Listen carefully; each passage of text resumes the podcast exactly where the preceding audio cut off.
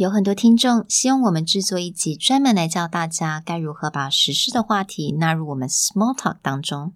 那今天就让我来教你该如何有效的开启这个有关 news 的话题，还有该如何做合适的回应。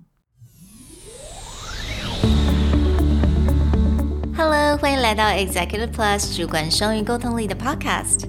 我们希望带给大家最实用的沟通工具。包括了成功人士对全球市场的分享、职场英语的技能、跨文化沟通技巧与其他能帮助您成为出色领导者的工具。Hi, I'm Sherry, founder of Executive Plus. As a language trainer and certified coach, I've trained hundreds of managers from Fortune 500 companies such as Dior, Google, Deloitte, and Yahoo.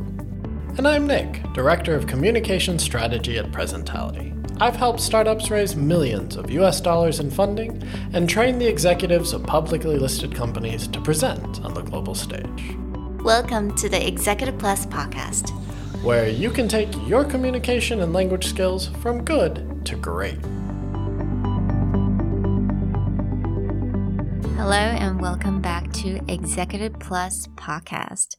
那大家应该会觉得说，怎么今天是 Sherry 开场呢？那其实现在是 Nick 他的一个 mini vacation。那但是我相信，如果你有当过 consultant，或者是你是 startups，你自己创业的话，你也知道，嗯，客户是不会真的给你 vacation. So he's kind of working on another project. So I'm filling in his space. And today I want to talk about how do you incorporate news into your small talk. 那因为我觉得其实现在大家的时间真的是不太够，那也不太可能说你看了所有你所需要看的 news。There's so many news. There good news, bad news, and fake news. 但是其实，在做 small talk 的 conversation 的时候，重要的是你该怎么样去开启这个话题。也就是说，你开启这个话题，让大家来一起讨论。还有一个很重要是，你要怎么去回应。就算你完全不知道这个 news，你也嗯从来没有听过，That's totally fine. All you have to do is to make a good response. So today we're gonna explore. these two areas。那我今天会给大家非常多实用的片语啊，跟 phrases 一些句子，所以在我们的讲义里面也都会有。So don't forget to go to our Facebook Executive Plus 主管英文。那礼拜三跟礼拜四的时候，我就会 po 出来讲义。All right, so the first thing we want to talk about is how do you open up a discussion？你要怎怎么样去开启这个话题？嗯，你可以从问题开始嘛。 did you follow the news about? Did you hear about? Or did you hear about what happened in? OK，这些都是一个蛮直接的方式，你可以使用的。那 follow the news about 这个 follow 它的有其中一个意思就是说，可能这个 news 它已经从去年的时候就已经开始了，或者一个像 election news，我们竞选的 news，它通常都是有好几个月的时间 所以它有很多的 follow up，有很多的后续发展，所以你才会用到 follow the news about。Or you can simply say I heard about, or I heard that, I read that, right？我在哪里听说，或者我在哪里看到，然后再去形容这个 news 是什么。或者你也可以说 I can't believe what I heard today, or there is something interesting I heard today. Or you can say, I read something really interesting the other day. 用三个句子，因为我们有用到 I can't believe 或者是 interesting，所以它其实已经有一点给人家这种 plant the curiosity。Plant the seed of curiosity 已经让人家有一点点好奇了，你再把这个带进去这个话题。那如果对方在啊、呃、讲话的时候，他他提到了一个点，或他提到一个字， 是跟你看到的 news 是相关的，那你就可以说，Funny you mentioned that. I actually read about it somewhere. I read about it or I heard about it in the news the other day. Funny you mentioned that. 那这个 funny 它跟好笑的这个 funny 是不同的，所以不用太害怕用这个字。它这个 funny 只是说 interesting 的意思。So it's kind of like saying, "Oh, interesting that you mentioned this." I heard it from somewhere that, or I read it somewhere that. Okay, So these are just really simple ways you can open up a discussion by talking about the news that you read and you heard or maybe you followed. So when it comes to responding，当你要做回应的时候，我把它分成不同的 categories。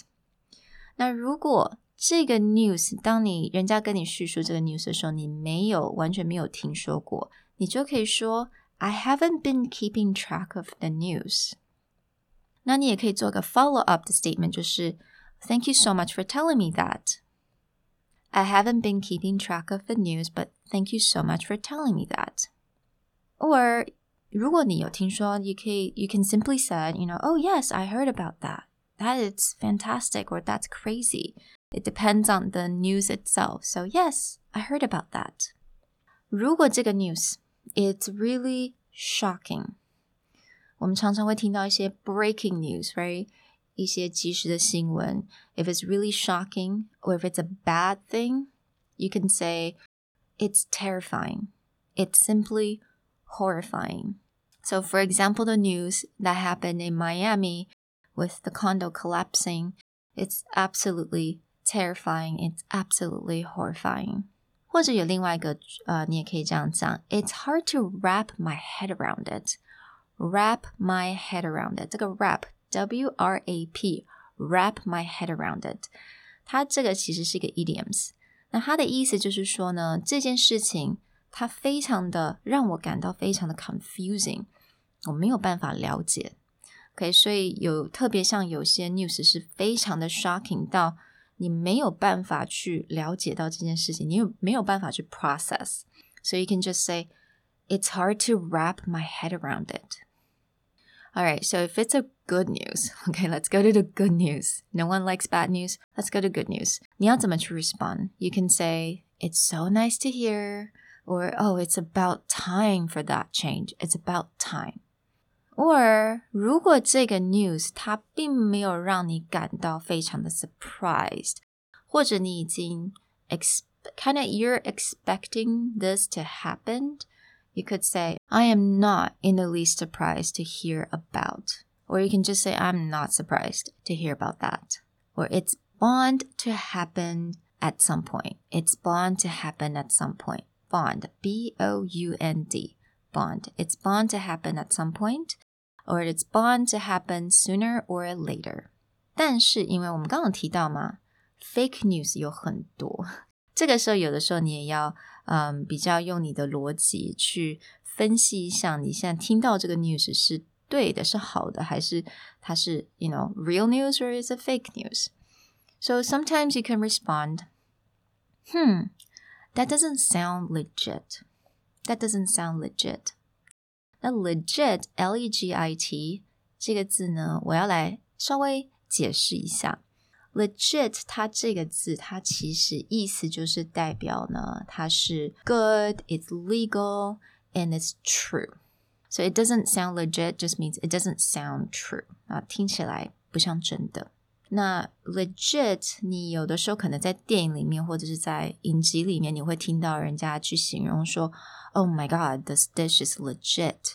What do you mean? Like 吃的东西为什么是 legit？legit 可能在这个时候也可以用到，就是很好的意思。This is legit，就是 This is fantastic。So again，如果你觉得这个是 fake news，you can say, "Hmm, that doesn't sound legit." Or you can say, "Interesting. Do you mind sending me the link to the article?" Interesting. Do you mind sending me the link to the article? 如果你想要真的了解更多的话，或者是你可能想要分享给别人的话，you can always ask for the link to the article. Alright，我希望今天给大家这么多的 phrases 能够真的有效的帮助大家把 small talk 做得更好，也把时事纳入你们 small talk，也知道该怎么样去 respond. So I'll talk to you guys next time. Bye. 如果你喜欢我们的 Podcast，欢迎来追踪我们的主管英文 Executive Plus 的 Facebook。那也可以写信到我们的信箱 yourcareerplus at gmail.com。